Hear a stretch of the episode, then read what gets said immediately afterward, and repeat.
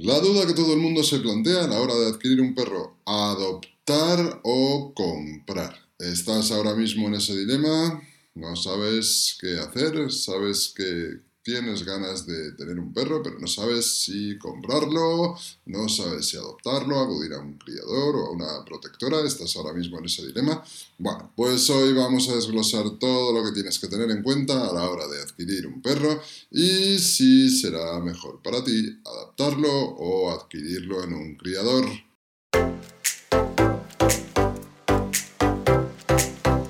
Hola amigos, bienvenidos a Diestra con Mario, coachingdogs.org.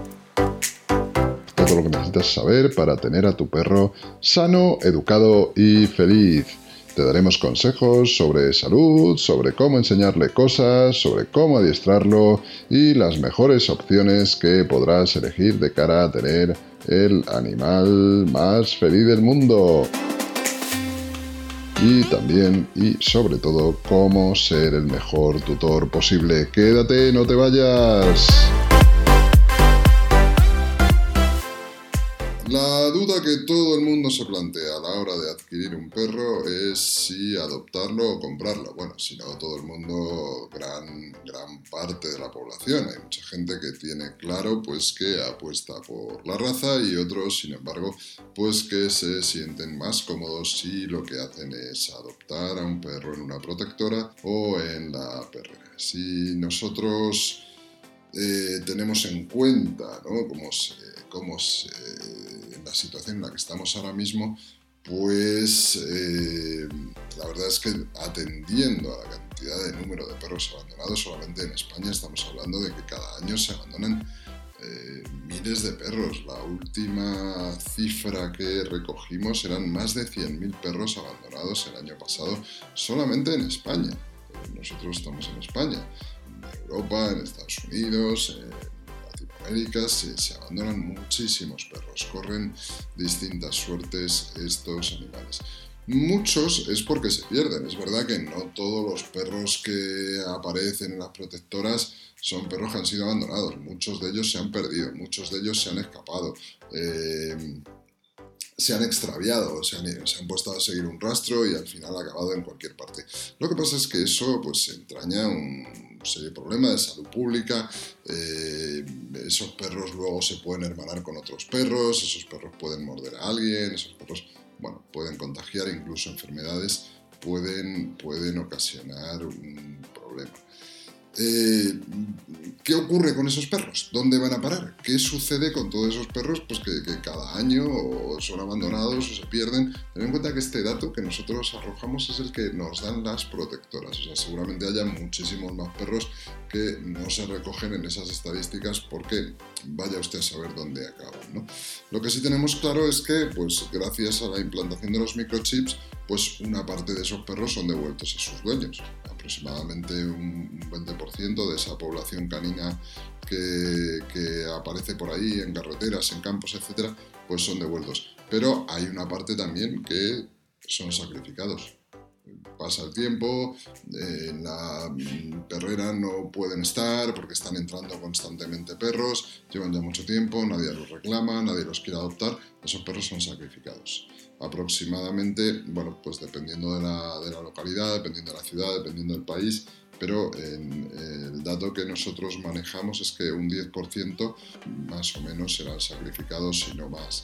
Eh, hay otro porcentaje que se quedan en la protectora o en la perrera y hay un porcentaje más o menos entre el 40 y el 50% que esos son los adoptados. Entonces nosotros lo que vamos a hacer es avanzar en las dos líneas. Por un lado, eh, cuáles serían las ventajas de adquirir un perro en adopción y por otro lado cuál sería la ventaja de adquirir un perro en un, en un criador. ¿vale? Vamos a empezar con la adopción.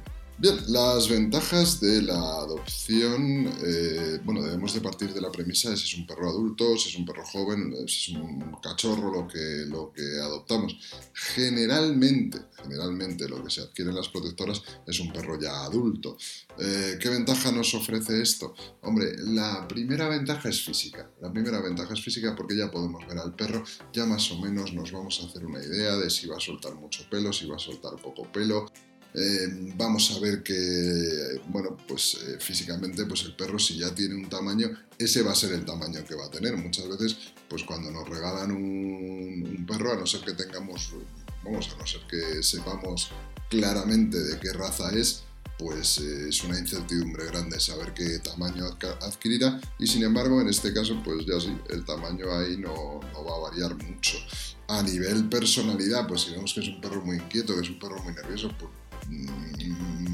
pues ya sabemos lo que tenemos. Si vemos que es un perro más bien tranquilo, la personalidad ya está formada en el caso de, un perro que adquiramos ya con una edad. Un perro, un perro ya que sea un perro joven tirando a, tirando a adulto también tenemos la ventaja, la ventaja que nos ofrece adquirir un perro en una protectora es que ese perro ya ha estado con un montón de personas, ya ha estado con los dueños de la protectora, además de que ha estado también con, lo, con el personal voluntario que colabora con esas protectoras. Seguramente ese perro también haya estado en una casa de acogida, con lo cual ese personal nos va a poder asesorar de, cuáles son las características de ese perro, lo cual va a mejorar muchísimo la convivencia con ese animal. Ya sabemos las características de antemano.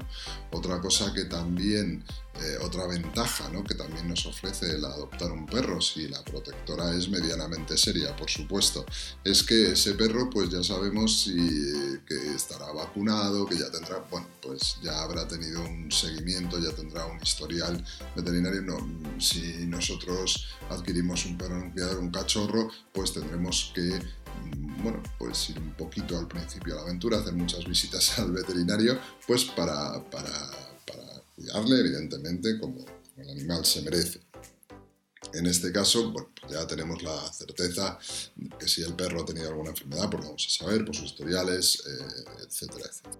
Hay un aspecto que a nosotros, los que trabajamos con perros, los que entrenamos perros, nos gusta mucho estos perros, estos perros adoptados, no nos cuesta mucho adiestrarlos. Por supuesto, siempre hay que tener en cuenta las características del perro, ¿eh? pero sí que es verdad que son perros cariñosos, son perros que les gusta el trabajo, son perros que la, parte más básica eh, nos cuesta bastante poco. El perro camina eh, son perros que trabajan bien con juguetes, con comida, son perros que al haber estado con, otros perros, pues, pues también eh, son más sociables, son también perros que eh, se adaptan bien a las, a, las reglas, son también perros que, como han conocido las dos cosas, lo, que es tener un hogar y, lo que es no tenerlo, pues también es verdad que suelen ser muy relacionales, muy cariñosos.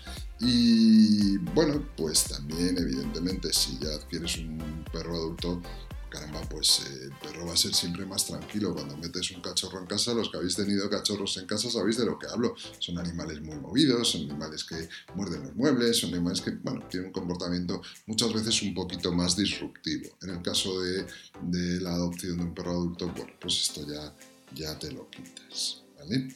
Bueno, ya habéis visto cuáles son las ventajas que tiene adquirir un perro eh, de protector, adoptar un perro no nos gustaría cerrar esta parte sin, eh, bueno, pues sin decir algún inconveniente. Mirad, eh, si vosotros adquirís un perro en una protectora, el perro generalmente, claro, pues no lo habéis, no lo habéis adquirido con dos, tres meses, no habéis creado ese vínculo que se crea desde cachorro, que es una cosa realmente bastante importante. A veces sí es verdad que podemos adquirir una protectora un cachorro. Sí, lo que pasa es que, bueno, más normal es que sean perros ya adultos. Entonces ese, vínculo inicial, ese crecimiento del perro a tu lado, no se va a producir.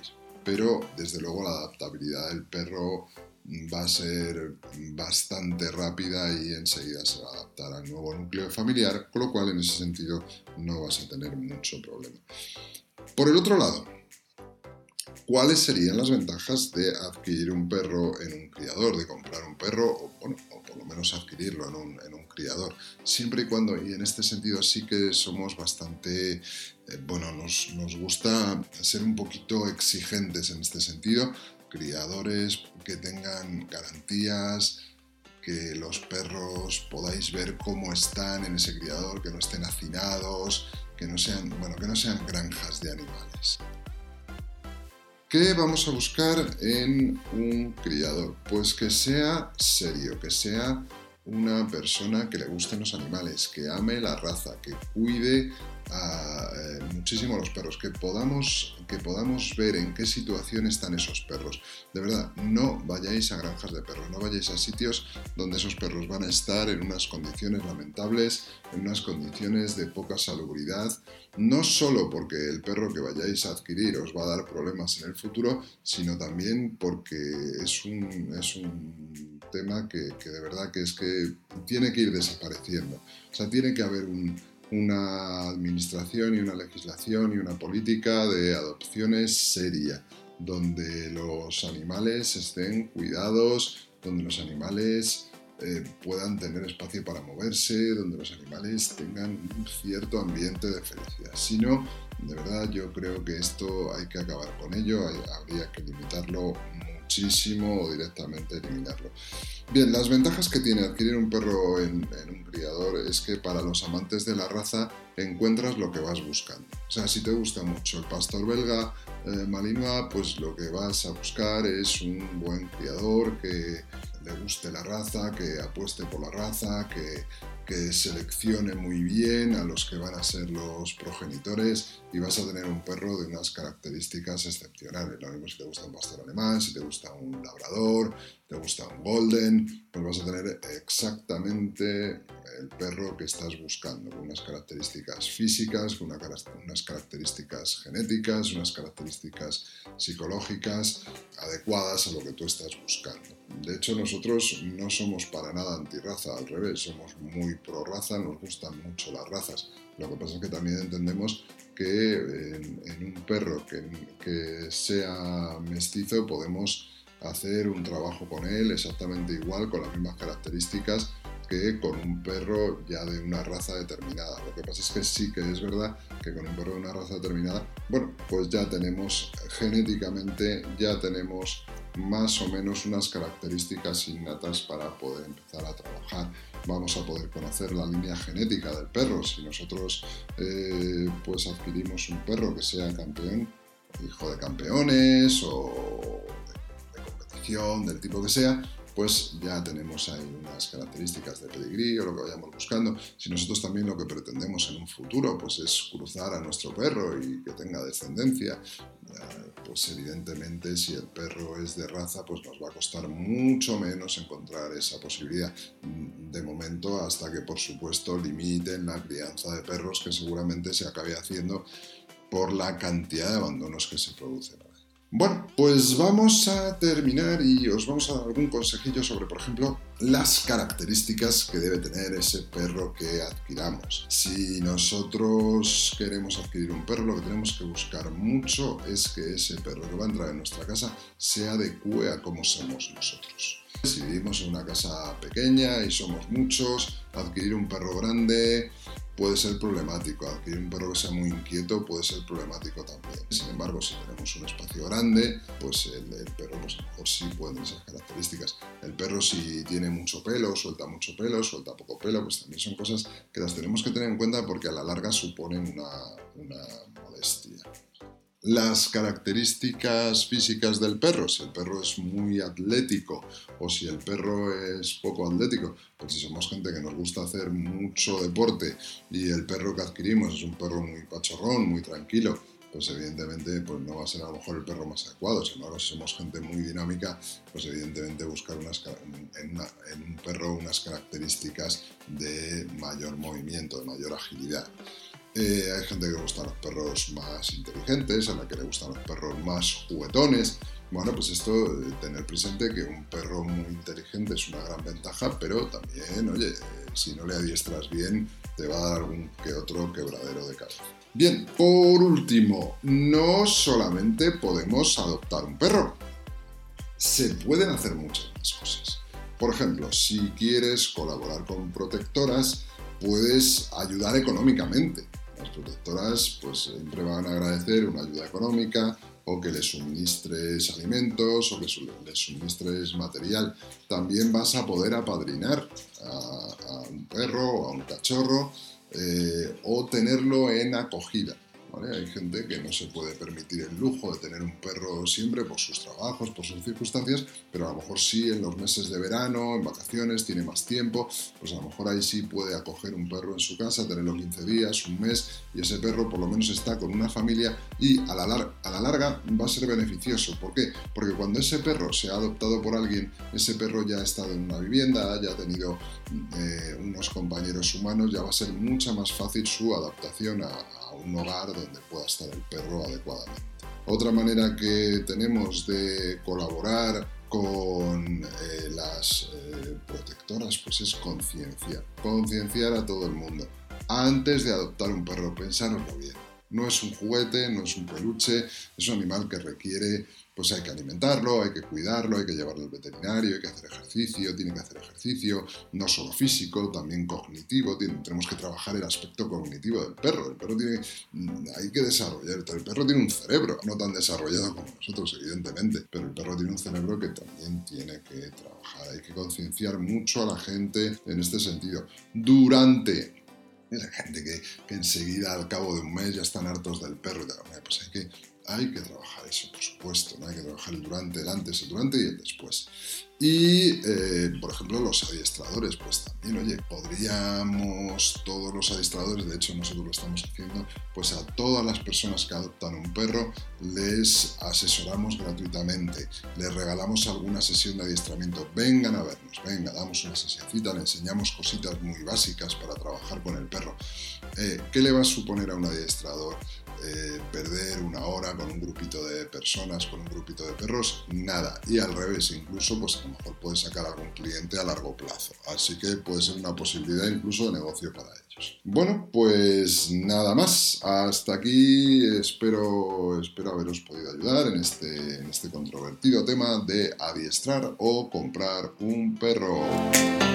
Y recuerda que puedes suscribirte para seguir escuchando todos nuestros podcasts Compártelo con tus amigos si te ha gustado, síguenos para que esta comunidad de amigos de los perros siga creciendo más y más.